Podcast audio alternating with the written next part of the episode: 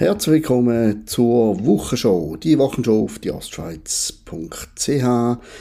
Das ist die Sendung, wo wir für die letzten paar Tage durch den Blätterwald wandern und schauen, was uns die Medien serviert haben die letzten Tage. Und wer die Hoffnung hat, dass es irgendwie zu Überraschungen kommt, dass irgendwie eine völlig neue Baustelle aufgemacht würde, dem muss ich gerade am Anfang enttäuschen. Wir reden diese Woche über das Gleiche wie letzte Woche ist nicht die Schuld vom Beobachter, ist die Schuld der Absender. Wir haben auch diese Woche wieder das überwiegende Thema der kulturellen Aneignung. Also wir haben die Situation, wir haben den Krieg nicht sehr weit entfernt von uns. Wir haben eine drohende Strommangellage, wir vermieten uns, dass wir bald nicht mehr dürfen heizen man tut dem Laubbläser den Kampf ansagen, ich weiß nicht was alles. Und nebenbei finden wir noch Zeit, um über Frisuren zu diskutieren und über Glassesorten bzw. Glassenamen. Wir haben in den letzten Tagen mitbekommen, dass die relativ irre Debatte über äh, Rastas und Dreadlocks weitergehen mit der Nadeschkin von Ursus und Nadeschkin, die Dame, die einen veritablen Wischmob auf dem Kopf hat, die soll sich jetzt auch der kulturellen Aneignung schuldig gemacht haben. Eine Komikerin, die eine lustige Perücke anlegt, die ist offensichtlich zutiefst rassistisch und diskriminierend und verletzt das Gefühl von Minderheiten findet jedenfalls irgendwelche unterbeschäftigte Leute, die selber gar nicht zu dieser Minderheit gehören, aber ihr Leben der Empörung verschrieben haben. Also eine Deschkin haben wir gehabt und jetzt ist eben das Winnetou-Glasse dran. Ich mag mich dunkel erinnern, dass wir über das Winnetou-Glasse schon mal diskutiert haben. Ich weiß nicht, ist es zwei Jahre her, drei Jahre her. Es ist schon mal so das Thema gewesen, dass das Glasse doch nicht darf Winnetou heißen, weil Winnetou die Kunstfigur vom deutschen Schriftsteller Karl May, das ist eine ganz entsetzliche Sache. Das ist eine, eine Verharmlosung vom Schicksal von amerikanischen Ureinwohnern und wie kann man noch ein Klasse Winnetou nennen. Und jetzt haben wir im Blick äh, Expertin. Wir haben ganz viele Experten heutzutage und das ist die HSG-Professorin und Markenexpertin Johanna Gollenhofer, 34, wo findet, die Winnetou-Klasse ist eine tickende Zeitbombe. Das klingt dramatisch. Will, es weiter, von Marken wird heute erwartet, dass sie sich politisch und kulturell korrekt verhalten. Also, die gute HSG-Professorin und HSG schwindet langsam ein bisschen dem Ansehen, was die alles für Leute beschäftigen. Die HSG-Professorin hinterfragt nicht, ob äh, der Aufschrei berechtigt ist, was überhaupt kulturell und politisch korrekt heißt, was denn wirklich nicht korrekt ist und was vielleicht nur irgendeinem Hype geschuldet. Nein, nein, sie findet einfach, ein Unternehmen muss anlassen und wenn genug Leute finden, das geht gar nicht, gar nicht, dann müssen sie sofort einlenken und das Produkt verbannen oder umbenennen und so weiter. Und die Welt Gar keine Frage, wird der bessere, wenn das Klasse Winnetou in Zukunft anders heißt, weil jedes Kind, das ein Winnetou Klasse kauft, ist ein kleiner heranwachsender Rassist und ein Diskriminierer und jemand, der die amerikanischen Ureinwohner ähm, einfach irgendwie links liegen lässt und eine völlig falsche Vorstellung hat von der Welt. Das ist doch klar, wenn man seine Zähne oder besser seine Zunge in so ein kühlendes Wasserglas schlägt, dann hat das eine wahnsinnig politische Botschaft. Die Winnetou-Klasse ist eine tickende Zeitbombe. Das serviert uns heute Blick. Andere Zeitungen thematisieren natürlich Winnetou oder Nadeschkin oder was auch immer auch. Das ist nicht nur der Blick allein. Und man muss sich wieder mal fragen, muss man wirklich jedem das Wort geben? Muss man wirklich jeden Mensch zu einer Experte oder einem Expert hochstilisieren, wo einfach ähm, den Wahnsinn mitmacht, statt vielleicht einmal ein Wort der Vernunft einzuwerfen? Aber gute Nachricht im gleichen Zusammenhang. Ihr erinnert euch alle aus der Woche Show und natürlich aus anderen Medienberichten an die Band Lauwarm. Die Leute, die Reggae machen und zum Teil in der Band Leute mit Dreadlocks, die ausgeladen worden sind, zuerst aus der Brasserie Lorenzbern und dann aus der, aus der gleichnamigen, aus der äh, Kilby, aus der Lorraine Kilby. Die haben dort nicht dürfen spielen, weil sie so ganz, ganz furchtbar schlimme Leute sind. Und jetzt haben sie am Mittwochabend dürfen am Sommerfest von der Weltwoche auftreten und sich dort unter die Leute mischen. Ein geschickter Schachzug von der Weltwoche zu zeigen, wir machen da nicht mit, ist natürlich sicher äh, ja, marketingmäßig auch begründet, dass man denen eine Plattform gegeben hat. Aber sie sind gekommen und da finde ich gut. Vielleicht merkt man jetzt langsam irgendwo auch der Hinterste und der Letzte, was das für eine absurde Diskussion ist. Gehen wir weiter. Diverse Medien haben diese Woche berichtet, am Donnerstag, dass der ehemalige Kassensturzmoderator, der Journalist Ueli Schmetzer, möchte in den Nationalrat wechseln. Der Ueli Schmetzer war das Gesicht vom Kassensturz.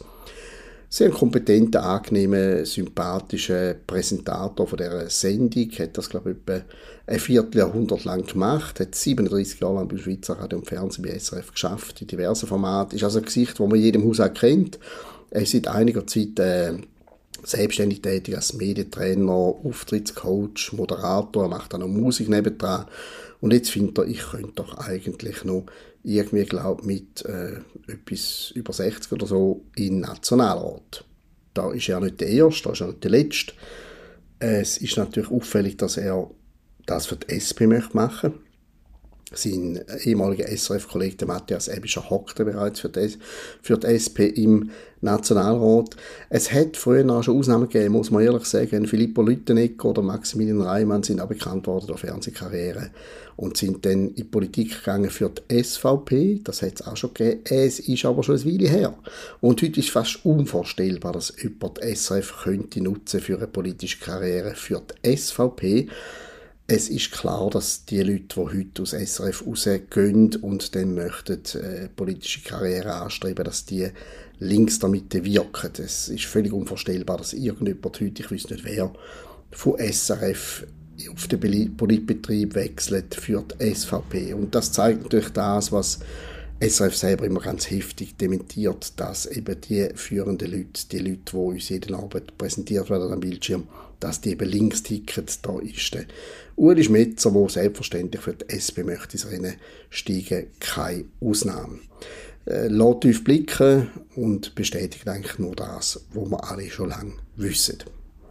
Machen wir zwischendrin ein bisschen Light News, so ein bisschen fürs Gemüt aus nau.ch. Es geht um die Ex-Miss Schweiz Dominik Rinderknecht. Die lebt inzwischen in Südafrika mit ihrem Verlobten. Sie hat äh, irgendwann einmal mitteilt, dass sie Veganerin sei. Das ist ja immer gut, wenn irgendwelche Promis sagen, dass das jetzt sind, dann gibt das Ganze, die Bewegung immer einen Aufschub. Kein Fleisch, keine Milch, nichts. Dominik Rinderknecht ist Veganerin, nicht Vegetarin, Veganerin, also noch eine Stufe mehr. Und jetzt teilt sie mit, sie deckt sich jetzt nicht mehr strikt vegan ernähren. Sie glaube zwar, steht auf now.ch weiterhin an die gesundheitlichen Vorteile einer pflanzlichen Ernährung und sie ist immer noch vor allem vegan, aber ab und zu wirft sie auch jetzt tierisches Produkt dazu. Sie isst zum Beispiel offenbar Austern. Ja, ja Austern kann man glaube ich nicht bestreiten, die leben, bevor sie sterben und gegessen werden. Oder auch ein koreanisches Barbecue, das sie sich zuführen. Aber natürlich mit der Einschränkung, Fleisch oder Eier aus Massentierhaltung sind für Dominik ein No-Go. Die Produkte müssen aus tiergerechter Haltung stammen, betont Rinderknecht. Ihre Devise, je glücklicher und gesunder das Tier war, desto besser auch für unseren Körper. Ich bin auch kein Fan von Massentierhaltung, ich frage mich aber ehrlich gesagt, wie Dominik Rinderknecht in Südafrika bei einem koreanischen Barbecue, ich weiß gar nicht, wieso, wieso Südafrika koreanische Barbecues serviert werden, aber ist ja gleich, wie sie dort sicherstellt, dass die Tiere vorher glücklich und gesund sind. Also geht sie den Koch fragen, lässt sich den Stammbaum vom Hühnli oder vom Rind oder was auch immer das ist, vorher zeigen. Mein Verdacht, ähm, sie hat einfach irgendwie wieder unbändig Lust auf Fleisch, was ich nachvollziehen kann als Fleischesser und haut sich das jetzt auch wieder rein. Aber das kann sie natürlich als frühere Vegan-Missionarin nicht einfach so machen. Sie muss ganz klar noch mitteilen, dass bei ihr eben nur die auf den Teller kommen, die vorher ein tolles Leben hatten. Wie sie das sicherstellt, ich weiß es nicht, sie selber wahrscheinlich auch nicht, aber es füllt Ziele, jetzt in dem Fall auf now.ch. Und gehen wir noch zum Tagesanzeiger. Dort haben wir es da über den Bundesrat Alain Berset. Und nein, für einmal ist er nicht irgendwie in Schwarzwald gefahren mit der Limousine oder über Frankreich geflogen mit seinem Flügeli, sondern er ist als Privatperson, jetzt wirklich ganz, ganz, ganz privat, was ja offenbar bei ihm immer der Fall ist, ganz privat unterwegs. Und zwar hat er sich gegen eine neue Mobilfunkantenne unweit seines Wohnorts gewehrt, wie der Tagesanzeiger weiß. Und sein Einsprache ist offensichtlich erfolgreich gewesen. Swisscom verzichtet darauf, die Antenne zu bauen. Die Antenne wäre etwa 180 Meter vom Persis im Haus in einer Freiburger Gemeinde gebaut worden. Also die Baubewilligung geht zurück aufs Jahr 2018. Wir reden von einer 4G-Antenne, also einem absolut üblichen Standard heutzutage. Und die hätte sollen auf 5G umgerüstet werden. Vielleicht später, ist noch nicht klar gewesen. Man hätte es einfach technisch können, was man mit dem Einstand drin kann. Und einige Anwohner, eben darunter auch der Berse, haben dann Einspruch erheben, erhoben. Und er hat auch nicht einfach irgendwie so eine Einspruch ab der Stange genommen, sondern hat sie selber formuliert und hat zum Beispiel geschrieben, der Standort unweit einer Schule und von Kinderkrippen sei ungeeignet und das Landschaftsbild werde beeinträchtigt und so weiter. Und, und jetzt wird es richtig spannend, der Berse findet auch, gegen die Antenne sprechen mögliche gesundheitliche Beeinträchtigungen wie elektromagnetische Wellen und so weiter, wie die haben schädliche Auswirkungen auf Mensch und Tier. Das ist jetzt sehr spannend, weil der Herr Berse privat findet, oh, Strahlung von Antennen, wo man einfach braucht, wenn man will, mobil telefonieren oder Daten empfangen, sorry, die sagen allenfalls schädlich. Aber äh, sein Bundesamt findet das überhaupt nicht. Also dort heißt es immer, äh, ist halb so wild, äh, geht alles.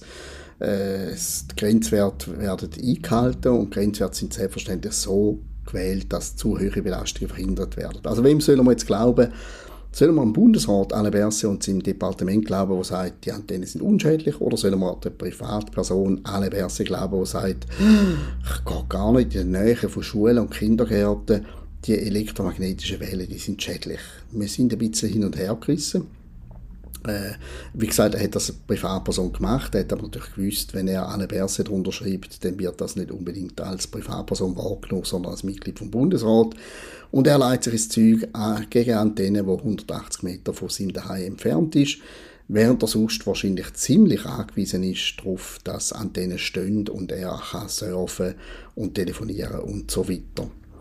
Es ist eine obskure Geschichte und ähm, es wäre zu hoffen, dass neben der reinen Bestandesaufnahme, die der Tagesanzeiger jetzt macht für den ganzen Einspruch, man auch mal die Frage stellt, also wenn der Herr Berse wirklich persönlich findet, dass wir alle sterben wegen dieser Strahlung, wieso zur Hölle finden sein eigener Laden Grenzwerte werden eingehalten, es ist doch alles in Ordnung. Eine sehr seltsame Sache und man muss sich fragen, äh, ja, ist jetzt da Privatperson, ist da der Bundesrat, glaubt der Bundesrat nicht das, was Privatperson findet und umgekehrt.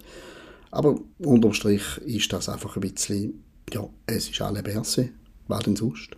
In dem Sinn, besten Dank für die Aufmerksamkeit und bis nächste Woche, wenn es wieder heißt, die Wochenshow auf dieostschweiz.ch.